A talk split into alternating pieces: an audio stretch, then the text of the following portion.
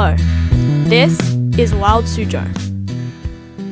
The slow loris is an animal that lives in the forests of Asia. It is a primate, meaning it is related to monkeys, apes, lemurs, and humans. It moves very slowly, as its name suggests, and it is the only known venomous primate. The slow loris ranges from 20 centimeters to 40 centimeters. It has thick fur that hides its ears and tail stump. The fur can be light brown, yellow gray, dull orange or red, medium brown, or dark brown, with a dark stripe down the back. The slow loris has a round head with large eyes and a white stripe that goes from the forehead to the nose. The slow loris eats sap, floral nectar, plant parts that produce nectar, fruit, and bugs.